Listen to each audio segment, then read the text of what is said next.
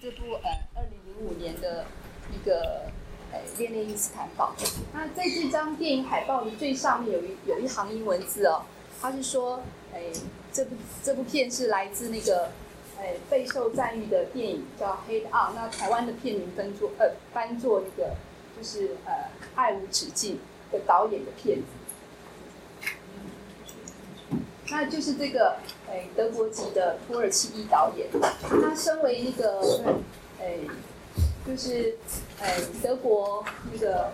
土耳其移民的第二代。那菲迪阿丁他的这个，呃，电影就从，呃，关怀自己的民族着手。那事实上，他也一直专注在这块领域上面。那他的那个电影的主题就，呃，从那个就是土耳其底层的那个，诶，身份认同到。那个诶文化冲突，然后到代沟这样子，那诶就是处理那种欧洲的那个回教的移民，就一直是他拍电影来就是一贯的特殊风格那。那在二零零四年的时候，当时三十一岁的他，就是拍了那一部就是风格非常黑暗悲情，然后那个电影的内容就是在讲就是呃异国移民的那个爱情为主题的电影。那就一举拿下了那个德国柏林影展的金熊奖，然后也获得很多欧洲的奖项。然后那部片其实是德国哎，就是近年来很罕见的，就是获得那个哎，就是影评一致赞赏，然后在票房上面又大火成功的电影。然后之后在二零零七年的时候，他又呃另外一部很感人的作品叫呃《天堂边缘》。然后二零零九年的时候，另外一部喜剧片。哎，叫那个灵魂餐厅，又分别获得了那个坦诚跟威尼斯影展的肯定。那所以就是他的成就，就让德国电影在哎世界三大影展中又再度的发扬光大。这样，所以现在这个就很备受瞩目，然后哎就是年仅三十七岁的导演，现在可以说是就是德国影坛最具代表性的人物。这样。那我导演的部分大概就是先简略的讲到这边，因为，诶，我想如果我们以后持续的关注土耳其电影的话，应该很有机会再来好好的认识这个，就是把那种回教世界土耳其文化放在欧洲的这个新锐导演。那所以我们今天的那个焦点还是放在他这部二零零五年的即兴创作，就是从音乐的角度来切入，然后介绍这个城市里面，呃，就是各种充满传奇色彩的那种音乐场景。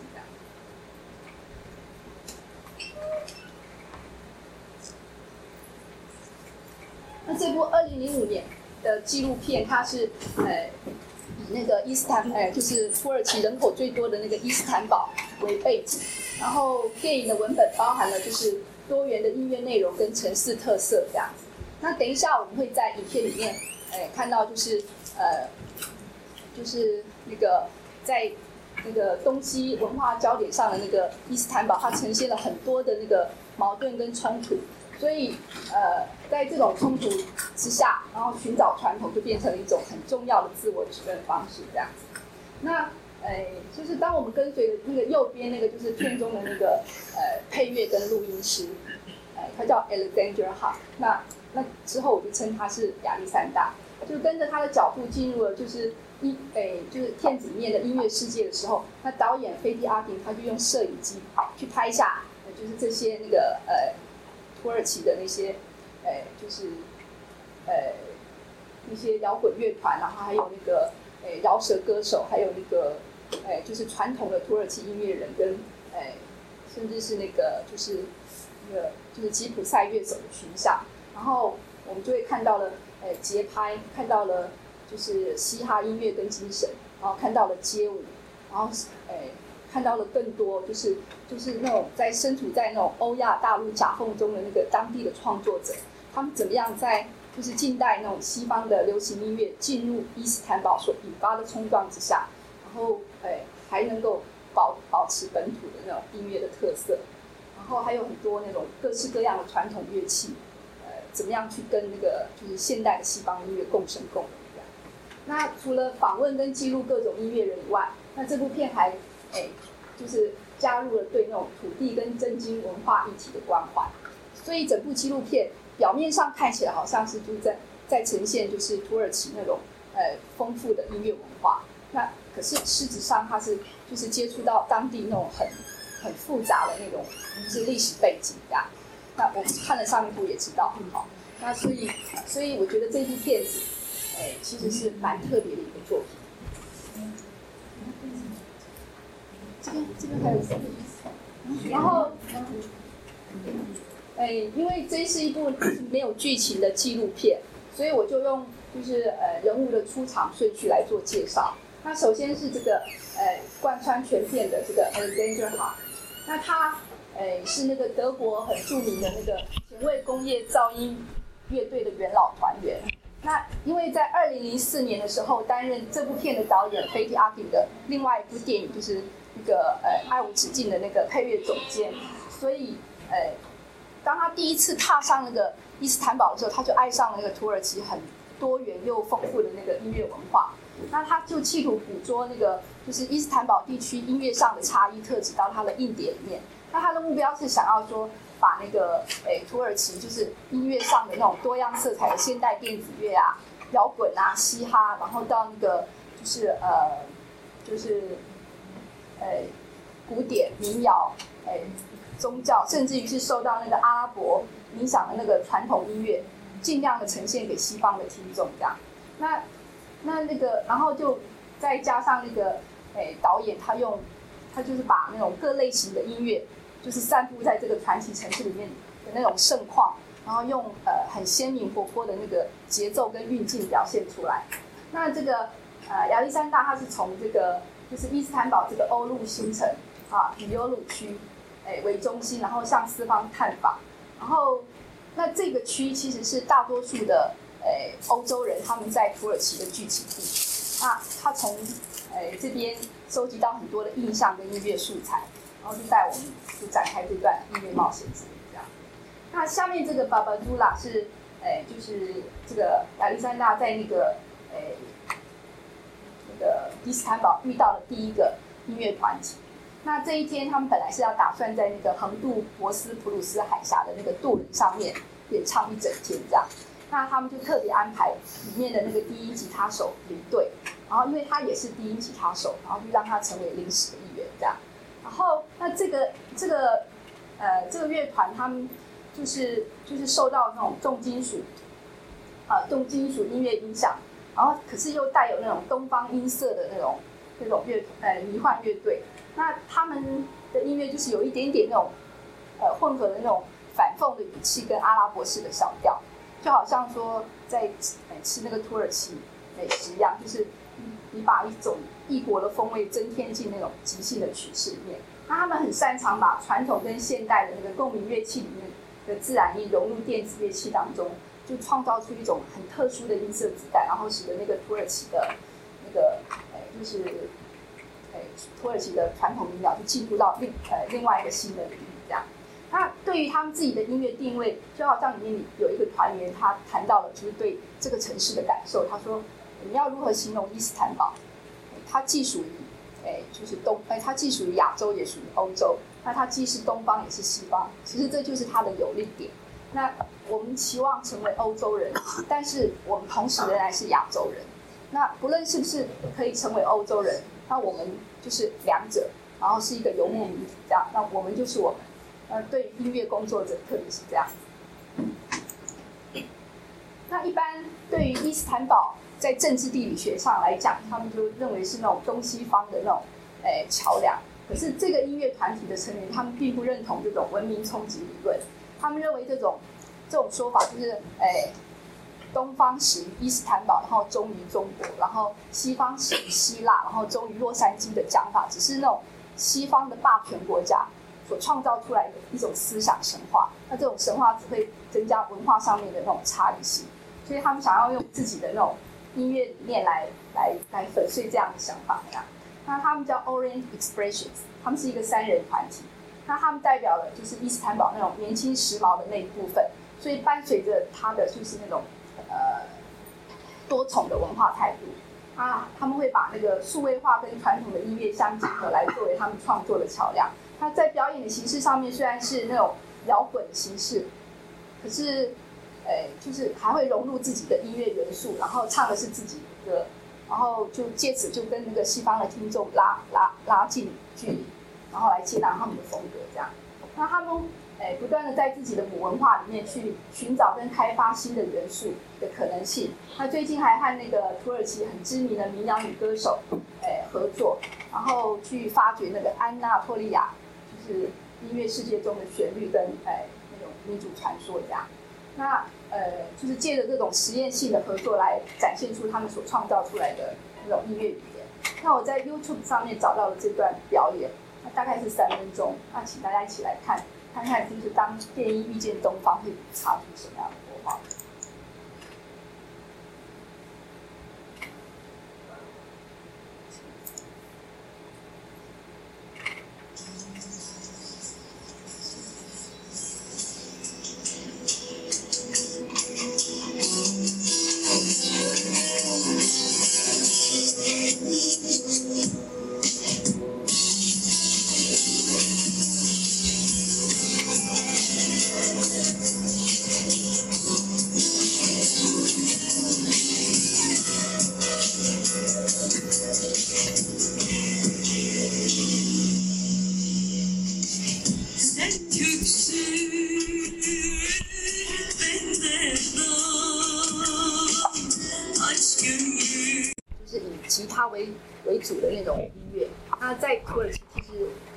是跟叛逆画上等号这样。那呃，如果说想要参加在这里想要参加那个摇滚乐的那个最佳的呃场所，就是在影片里面这个游路区。那这里有那种世界上最多蓄着长发的那种摇滚客聚集。那哎，这个都门这个团体，它虽然是一个朋克乐队，哎，但是它还是比较带着那种传统的 Turkish rock 的味道。那 Turkish rock 是一种受到呃，就是嬉皮文化跟重金属形式影响音乐影响的一种形式。那呃，都门他们很成功的把那个，哎，就是西方的摇滚跟传统的土耳其民谣的元素相结合。那这个音乐团体在今天已经呃，已经发行了四张的专辑。下面这个 Red p r i x 这个伊斯坦堡的乐团，它成立于一九九三年。他曾经参与过很多电影原声带的制作，他受到很多那种西方元老级乐手的好评。这样，他他们是一支呃技巧纯熟的那个摇滚乐队，那成员都是来自于中上阶层，所以在文化的认同上面跟呃就是诶同辈的那个西方的青年的成长其实没有什么差异，就是像时下的那种年轻人一样，就是对于那种呃西方的强势文化趋之若鹜，然后忽略自己的文化背景。那直到成年以后，才开始就是发掘自己的母文化。那这种觉醒，让他们对自己的音乐文化跟呃，就是身份认同，就是有了新的认知。那下面要介绍的是那个土耳其摇滚之父。那十几年前的时候，那个土耳其就是比较保守的那些文化学者跟政府高层，嗯，就是开会，然后提到说，哎，就是摇滚乐对于呃，就是现在土耳其的影响。那其实早在六零年代，这个 Erkan Koray 他就是已经是第一个把那个就是传统的土耳其音乐经由那种电流放大的这个演奏乐手。那诶，就是呃，另外一方面，他还把那个就是 Beatles 跟那个 Rolling Stones 的歌曲，就是用那个传统的土耳其乐器来演奏，所以显示出他是一个就是很特立独行的那种乐手这样。那这个在当时的诶社会曾经引起。就是很大的呃震惊跟影响，因为这样的行为其实在当时是被看作是那种向西方靠拢的那种颓废行径，但是他还是一样依然故我，然后就是继续他的狂飙时代。那现在他被就是后起的那些哎，就是土耳其的音乐工作者，哎，就是看成是那种开启音乐新理念的先驱，跟呃，就是土耳其的摇滚之父。他他其实年纪已经快七十岁了。那等一下你可以。可以在影片里面还是看到他一个人这样单枪匹马的，就是那种还是散发那种 顽强的那种叛逆特质，就是嗯，看起来其实好像就就是不太合适，可是他还是没有被时代淘汰，因为在当地，即使是对二十岁的年轻人来说，就是他还是就是那个那个伟大的那个尔肯，他们叫他尔肯帕帕，就是就是呃这些这些后后后期的那些。儿孙辈就是对他的歌都能朗朗上口唱。那上面列的这个呃伊斯坦堡的两个雅路区是呃土耳其 hip hop 大本营，那这个 c a 它的那个基地就在介于 Hip T 恤店跟那个诶就是刺青店的地下室这样。那他是一个很严肃的青年，那跟那个欧美长久以来就是以那种呃就是呃金钱啊、女人啊、暴力为主的那种帮派饶舌不同的是，等一下你可以在影片里面看到，就是他用那种呃很急促的那种速度，然后去背诵的那种很就是令人很惊讶的那种断音风格的那种就是节奏，呃就是那种节奏押韵，然后听起来就很像是一个就是用高速来诉说的传教者。然后运用那个嘻哈音乐的娱乐价值，然后在他的那个歌词里面很强烈的表达个人对于社会的想法跟诶政治见解这样。诶，那在片子里面我还可以看到他的姐姐，那也是一个诶摇滚歌，也是一个饶舌歌手。那他就致力于就是呃比较被男性诶主导跟垄断那个女性的嘻哈音乐。那下面这个 American Did，它其实是当代的世界音乐里面。呃，最受欢迎的乐手之一。那他设法将那个现代化的舞厅之音融入传统的苏菲音乐当中。他最成熟的乐器就是这个，哎，就是土耳其呃苏菲乐器中的内。那在他还小的时候，就是有一次旅行的时候，他从那个呃，就是车上的那个收音机听到，就是他认为是最美妙的乐器传来的发出的那种声响。然后就是这种用竹子做成的呃弦乐器内。那从此就迷上了它。那内这种乐器在那个，哎，就是苏菲教团里面扮演很重要的角色。那稍微解释一下，苏菲主义它其实是一种哲学，它就是教导人，哎，你的所有的问题跟解答都可以在每个人的心灵中去发现。那等一下在影片当中，我们会看到有一段很富苏菲精神的那种，就是回旋舞。那那那个舞者他就是，哎，就用举起的手背旋转，然后一直转转到那种出神的境界，就是象征回到他们的本质。那所以对于生活的态度就是 Mercantil 他的音乐的基础。那哎就是受到了那个东方哲学的影响跟土耳其的碰触，然后融合了哎地下地地下跟电子之音，然后就展现出一种那种异国的情调。那有些人他天生就是音乐家，就是小的时候他们只要把手放在那个乐器上面，就变成就是不折不扣的音乐大师。那这个 Salomon f e s l e r 这个他是来自色雷斯地区的一个诶，就是吉普赛乐手。那他擅长的乐器就是这个黑管。那他把他家乡的音乐诶推广到全世界去，所以每次他回到家乡的时候，就会受到那种英雄式的那个盛大欢迎。那下面这个歌手比较特别，这个女歌手啊，Brina Macon Primo，她是来自诶多伦多的那个加拿大民谣女歌手。那他在他还是青少年的一个偶然的机会里面，他就找到了一些那个呃，就是很古老的土耳其唱片，然后就从此就深深的迷上了那个诶，就是土耳其的民谣。那之后在八零年代后期，他就开始学习，然后研究，然后诶那个呃演唱跟教授巴尔干跟土耳其的音乐，然后跟那个当地的那个乐团开始演出活动。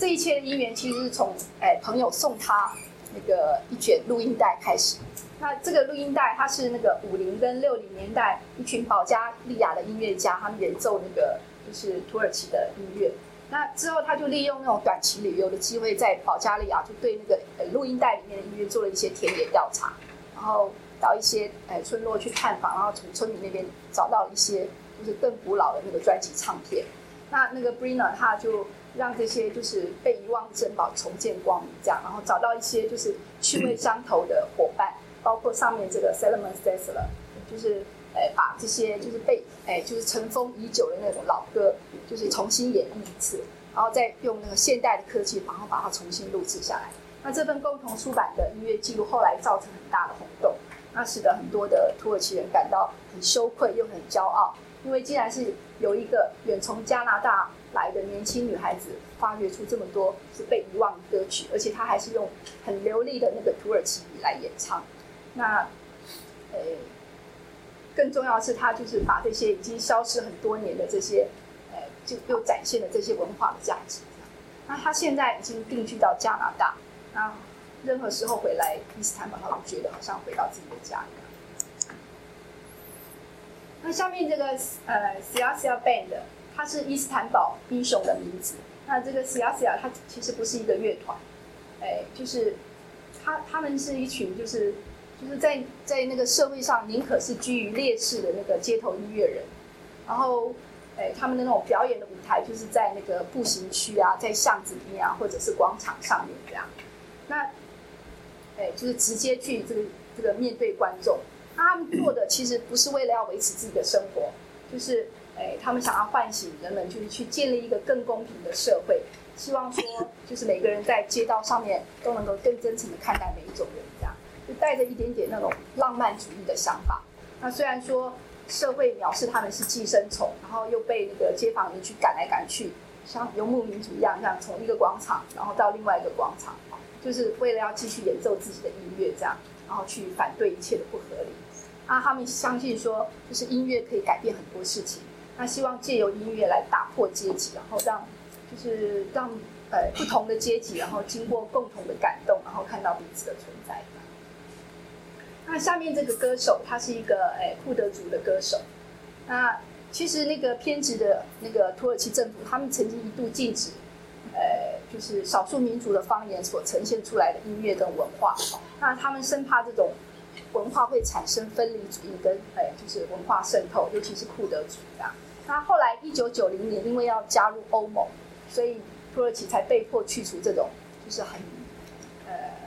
荒谬的这种歧视跟迫害。那这个这个是一个词曲创作兼歌手，这个 Anna 他就诶，他其实他的音乐受到那个诶，就是阿拉伯跟美索不达米亚还有犹太三种文化的熏陶。那他用那种就是全新的诶那个自由思想跟。跟那种更多的自信来呈现出他跟他的库德族人的那种传统价值，这样。那他的歌曲其实听起来很像那种史诗，就是你可以在里面想象，就是就是描绘出那种就是库德族呃，就是长期被压迫那种景象，可以可以从他的歌声里面找到那种想象，这样。他他的嗓音非常的空灵，就是非常的清澈，所以为了要呈现这种适当的那个视觉效果跟。音响气氛，那个达利山大后来决定在那个，呃，就是古老废弃的土耳其浴澡堂来录制他的歌声。那等一下你会觉得说，哎，虽然听不懂里面的歌词，不知道他唱，哎，有啦，有中文翻译，可是就是就是那样的歌声，真的是会让人很感动这样。那就像其他的族人在最近的二十年间，就是这个 Anna，其实他跟他的家人也是从那个库德族人区来到伊斯坦堡。那在他童年的时候，其实库德语是被禁止的。那很就是在被同化的过程里面，那很多那种迁徙者的孩子，他们已经忘记自己的母语。那他的音乐就是让他重新认同自己的呃语言跟身份。我最后要介绍这两位土耳其的天王跟天后。那这个 Ohen j a n s i 他是呃就是六零年代的那个在土耳其是呃荧幕的巨星，然后也是那个。呃，就是计程车司机的英雄跟那个流行的代表这样。那从六零年代起，他的专辑其实就已经卖了上百万张。然后，诶，就是他弹的这个乐器是那种，就是长颈鲁特琴家族里面就是叫做那种 sax 的那种弦乐器。然后他有整个系列的收藏这样子，没有一个人会像他那么热情的用他的萨斯去发展出那种具有阿伯风格的乐章。那他其实不是一个呃演奏家，然后他。也没有现场演奏过，他只是就是把焦点放在说研究流行的艺术的跟，呃还有那种东方特质的那种乐呃乐章，然后为那些优秀的老歌寻找新的结构。但是国内有一些就是比较保守的那种，就是呃知识分子抨击他是那个固有文化遗产的叛徒，然后他到现在还觉得经过这么多年还觉得很不平，觉得自己的那种很真诚的那种天性跟。才能没有受到大众的肯定，他甚至希望说能用直接沟通的方式来，呃，就是面对他的听众这样。那这也是为什么最后他会决定 在他的办公室里面，然后让亚历山大用现场的方式来录下他的作品。那最后这个 Senden Aksu，他的他的那个歌声就是被称为是伊斯坦堡之音，然后呃，他的嗓音就是在社会上面各年龄层跟各阶层都引起广大的共鸣。那从七零年代起。就他被就被听众就是尊呃尊为就是那种伊斯呃就是伊斯坦堡的女神这样，那她的知名度就是不只是在那个土耳其本土，就是连那个疆界之外，就是远远在那种遥远的德国，就有很多那种思乡的移民也会听他的歌。那这跟他唱歌的方式有关，因为他唱歌的时候就是，呃，就是会用最深刻的情感，然后投注在每一个字里面，然后就让他们显现出隐藏的意涵。这样，那等一下在影片接近结尾的地方，我们会看到他重唱，呃，就是自己早期的作品。因为除了唱歌以外，他还创作很多关于伊斯坦堡的歌曲。那他唱了一首就是关于伊斯坦堡的，就是爱情的传说这样。那虽然在影片里面你可以看到，哎，还是就是岁月催人老，可是。歌声里面的那种记忆跟情感，就是不是任何人能够驾驭的拥有。那整部片，他用那种就是拼贴的方式，就是堆叠了很多那种音乐的元素，这样，哎，就是特别是听这些哎音乐人去谈自己的那个理念跟见解，我觉得很非常的过瘾。那他们的那种思路不但很清楚、有条理，而且对生活很具批判性。那就像这些，哎，就是致力于，哎，土耳其音乐的人所相信的，就是，呃，音乐可以改变一切，就是接受跟自己不同的音乐文化，只会让那个土耳其更丰富。那，呃，他们相信说，就是不管受到多少异文化的冲击，就是只会让他们知道什么是土，哎，什么是土耳其这样。那，呃，就是这些，就是呃，人在那个土耳其音乐里面所注入的声音热情。呃，我觉得让这个九十分钟就是变成一场很精彩的演出。那稍微先声明一下，因为这是纪录片，那它大概前面在三分之一的地方，就是在介比较介绍偏重摇滚跟饶舌音乐，所以会比较吵一点。然后后面就民谣老歌跟那个那个就是嘿就很好看，那就可能要稍微前面要稍微那个。那那，对，大概大概就。那个印度的那个唱腔，到后面可以混合的热门乐的方式，混合西班牙的方式，具有的混合的方式，怎么去认识这个城市？然后那么多的战乱，那么多的族群，我上次写的时候还不知道这么多族群，我要是先看过这。这部片，我先把这部片里面讲过的这些族群名字给写进去，大概所有人就傻。我们到现在还只能分什么？外省、闽南、客家、原住民，对不对？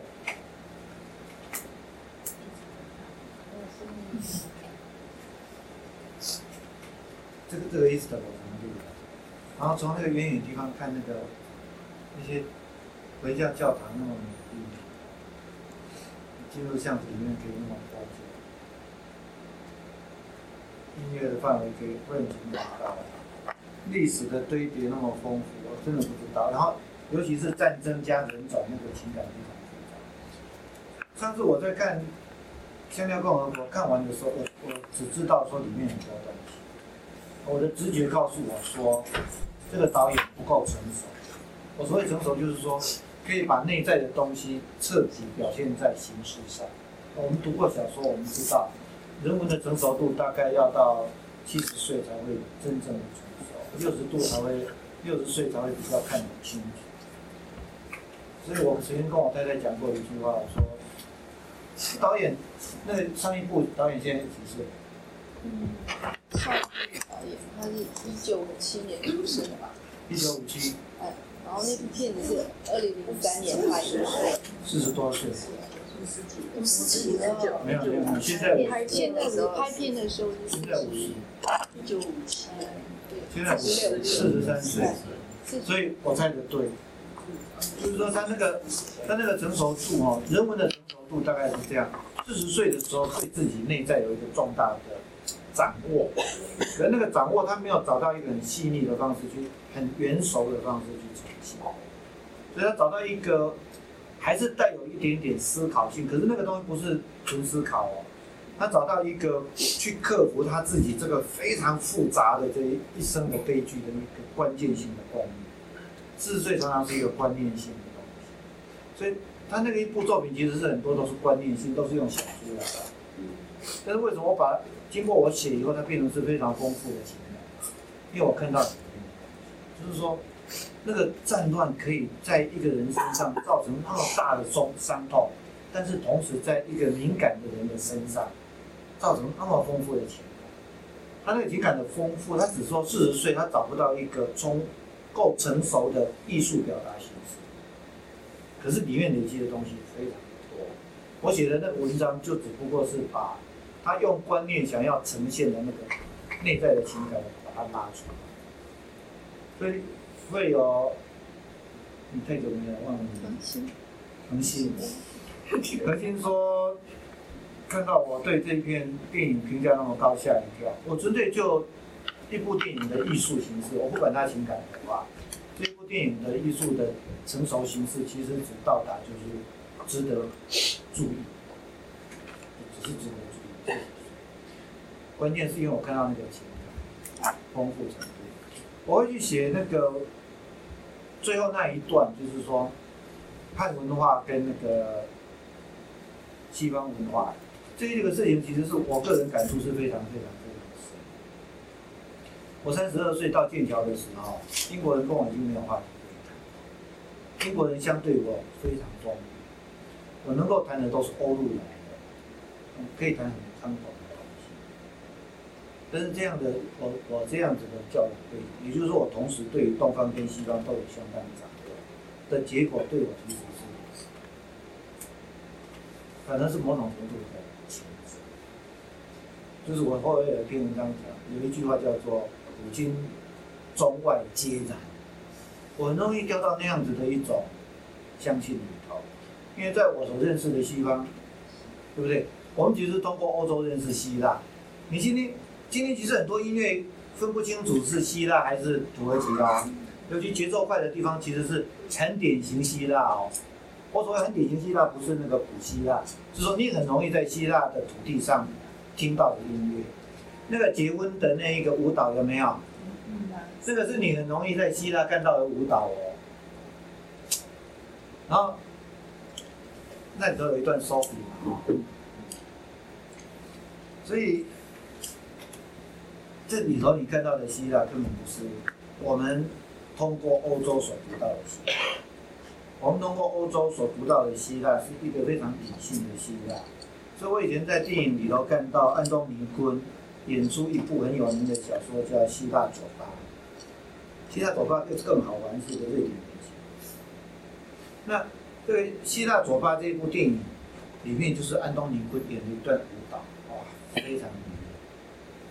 那个是完全不是我们想象中什么希腊哲学所代表的东西，所以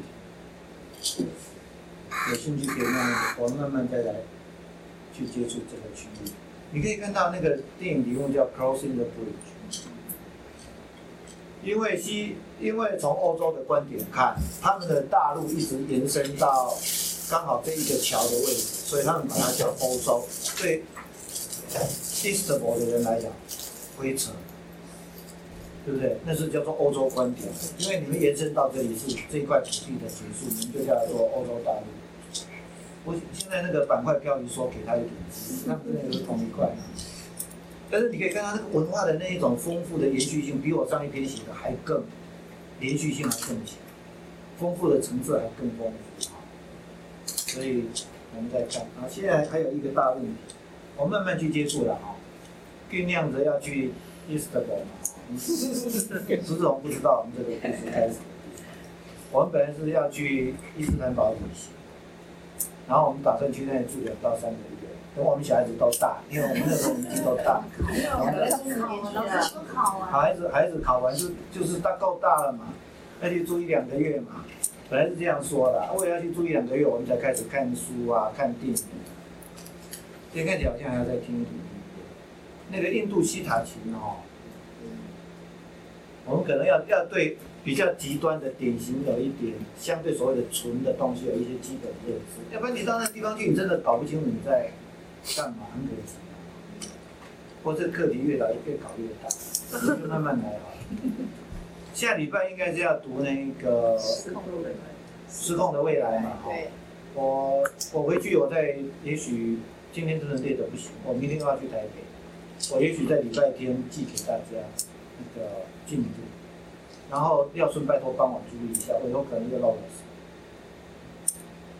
因为我的 mail mail list 里面可能没有 include 新人，